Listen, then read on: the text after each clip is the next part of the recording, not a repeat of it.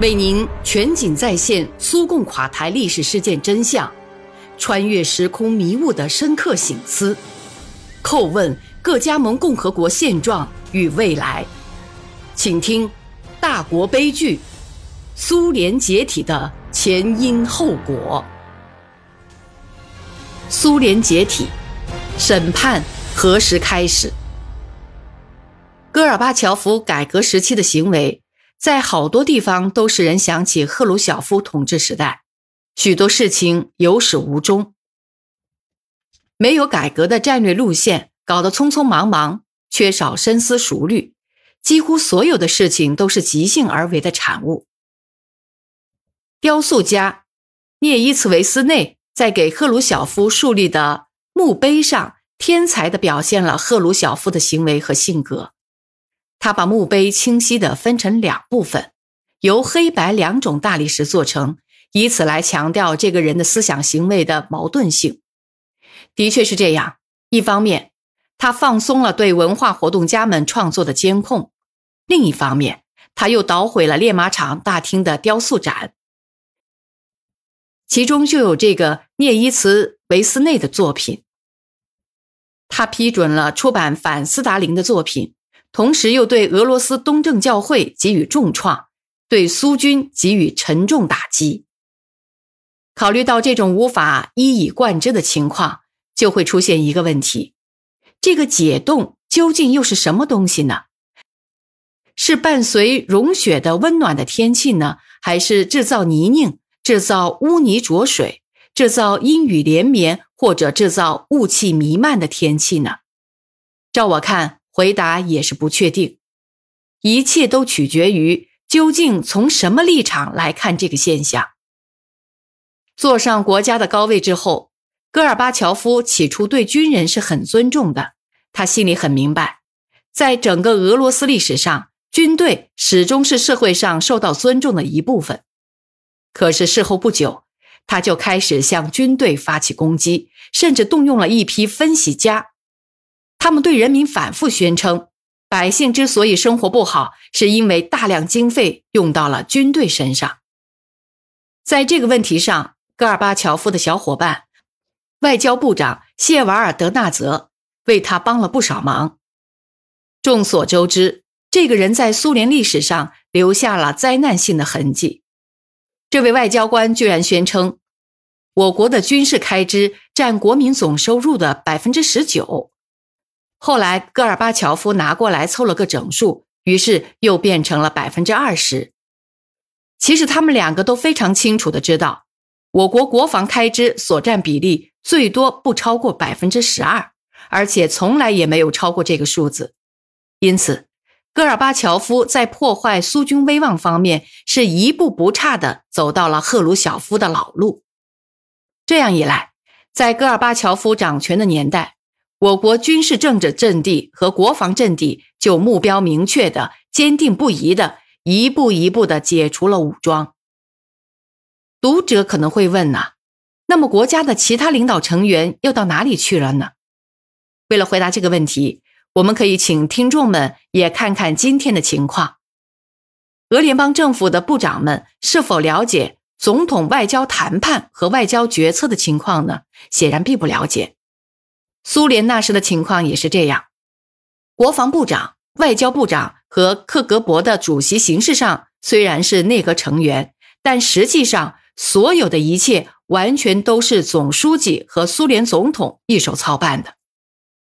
从一九四五年起，战后年代世界上形成了两极政治体制，一级是苏联，而另一级则是美国。这种体制为维护和平。避免总体上的武装冲突，建立了很有分量的保证。尽管当时一直在搞所谓的冷战，由于世界上两个主导大国之间的军事力量大致均衡，相对地缘军事还能得到保持，这样才能在出现问题时求得最终的政治解决。越南的情况是这样，阿富汗的问题是这样，还有许多其他的问题也是这样。一九九一年，苏联的解体消除了所有抑制西方侵略，首先是美国侵略的因素，两极世界垮台了。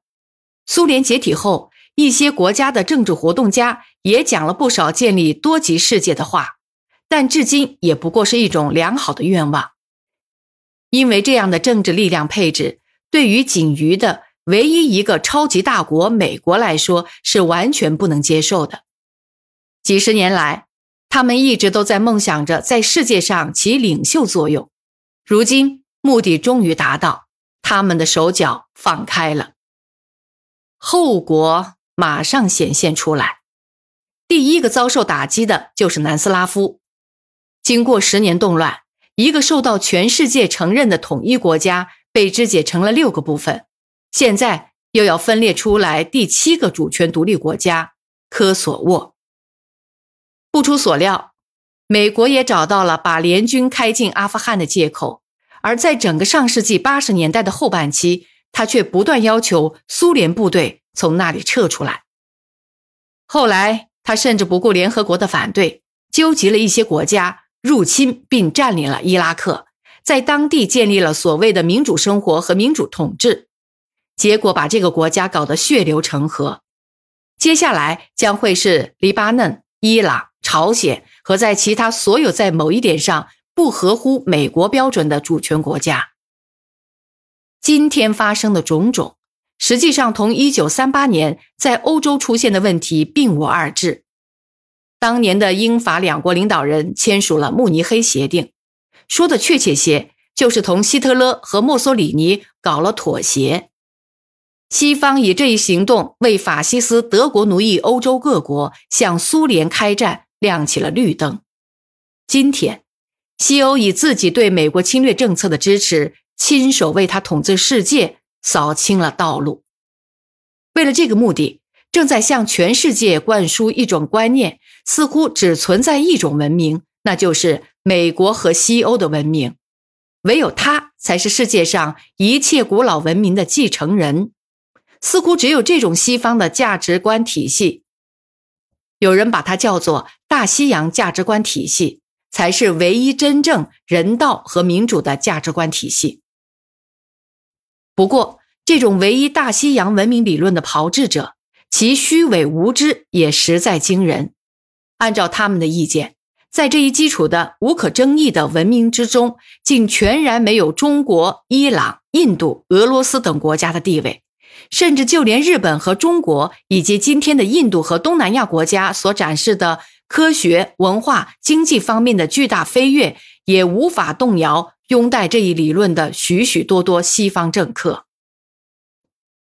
在当代这个瞬息万变的世界上，俄国虽自身的麻烦和问题不少，但也还是积极努力的在保持与自己伟大历史相称的地位。但遗憾的是，这一复兴过程中也包含着一定的危险，丧失自己精神世界的某种珍贵特色、生活方式和独特文化的危险。俄罗斯是横跨欧亚的伟大文明，它是在斯拉夫民族、突厥民族和无数其他民族无数个世纪以来友好合作基础上的产物。它的地缘政治地位非常具有特点，它是一条连接欧亚的陆地通道。俄罗斯广袤的疆土，它那多姿多彩的精神文化和自然气候，各具特色的民族和宗教长期相互作用。所有这些都要求社会一方面要有超前的思维，要善于同面临的危险做斗争，而另一方面则要求把各族人民和各种力量都团结起来，以解决国家的问题。正因为如此，在精神和文化生活中，他才既比较倾向于仁爱，又倾向于崇拜领导者的作用，信奉救世主。这些民族自觉意识中的特质不是外部强加的，而是历史形成的。他们同爱国主义、国家观念、大国地位意识等有机的结合在一起。没有这种东西，一个巨大的国家就不可能复兴，人民的统一就得不到保证。东正教是俄国文化的一个重要基础，在许多个世纪之前。正是它作为一种建设强大国家的思想，促进了俄国社会分散力量的团结，促进了我国国家思想的形成。基督教中的天主教一直同东正教一直之间的思想冲突在历史上源远流长，它决定了东西方之间斗争的本质。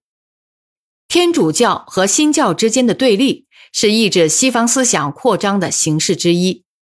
隐藏在这种东西背后的，首先是领土利益。